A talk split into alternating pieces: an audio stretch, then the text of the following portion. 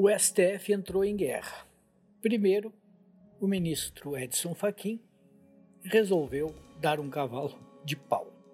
Mudou completamente a sua orientação e anulou todos os processos, as condenações que atingiam Lula. Fez isso com base num argumento surpreendente. Curitiba não seria o lugar pertinente para julgar os casos de Lula. A questão do foro natural. Ora, desde sempre, a defesa de Lula argumentava justamente isso. O que fez então Edson Fachin, depois de cinco anos sustentando o mesmo argumento? Mudar. Tudo indica que o desejo de livrar Sérgio Moro de um julgamento por suspeita de parcialidade. Por quê? Ao anular as condenações e transferir o julgamento para Brasília, o objeto da suspeita em relação ao Moro se perderia. Mas aí Edson Fachin bateu de frente com Gilmar Mendes, que, como presidente da segunda turma, resolveu pautar para esta terça-feira a suspeição de Moro, que já rolava desde 2018. O Edson Fachin ainda tentou evitar o julgamento. Recorreu a Luiz Fux, o presidente do STF, que lavou as mãos. Gilmar Moro, Gilmar Moro, não, Gilmar Mendes abriu a sessão, consultou os colegas, por 4 a 1 se decidiu sim dar continuidade ao julgamento e votar a suspensão de Moro.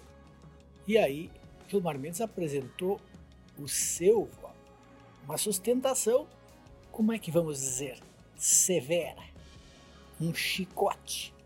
Passo a passo, ele mostrou a sua vontade de desmontar Moro e a Lava Jato.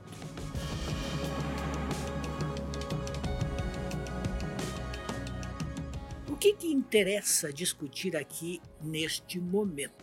A guerra no STF, a mudança de posições. Por que essas coisas acontecem? Alguns podem pensar que é só por volubilidade dos ministros ou por interesses políticos. Há certamente conveniências, mas há também fatos novos. Embora Gilmar Mendes tenha insistido em dizer que a suspeição de Moro já estava comprovada antes mesmo da Vaza Jato, ele recorreu fartamente às conversas interceptadas pelo hacker. E essas conversas são constrangedoras e não deixam dúvida nenhuma. O Moro e os procuradores do Ministério Público Federal combinavam tudo, recebiam orientações, tudo era articulado. Aliás, o Gilmar Mendes tratou também de mostrar as combinações dos procuradores com a mídia, especialmente com o Vladimir Neto.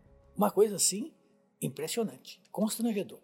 E as frases, as falas de procuradores comparando as atitudes de Moro com atitudes de regime soviético, que o próprio Mendes tratou de realçar várias vezes, falando em atitudes totalitárias. É claro que tudo isso vai gerar muita discussão.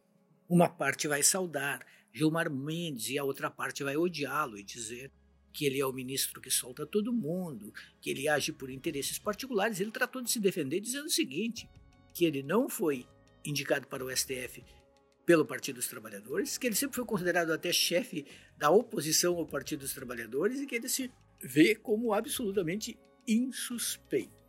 Eu não quero entrar aqui, neste momento, no resultado do julgamento. Eu só quero destacar, neste ponto, a controvérsia, o debate, as estratégias. Faquin tentou de todas as maneiras evitar o julgamento da suspeição de Moro. Tentou fazer com que esse julgamento ficasse esvaziado por falta de objeto. Não conseguiu.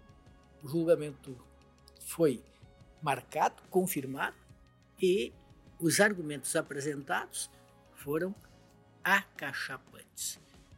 Agora é a discussão na sociedade. Claro, eu estou insistindo que não estou falando do resultado do julgamento no momento em que estou gravando, este comentário, o julgamento ainda nem terminou. Mas é porque o meu foco aqui é outro. É como os fatos podem mudar as posições de ministros. E eu sei há muito tempo, por experiência como jornalista, como sociólogo, como professor, que em relação ao STF funciona assim: quando um ministro adota uma posição, aqueles que concordam com essa posição veem isenção, rigor, etc, etc. E aqueles que não concordam veem manipulação, é, volubilidade, interesse, ideologia e tudo mais. Então a posição só é correta, só é justificável na medida em que corresponda a de quem está aplaudindo ou é, criticando. Esse é o funcionamento. Certo é o seguinte: temos uma reviravolta, uma quebra de paradigmas.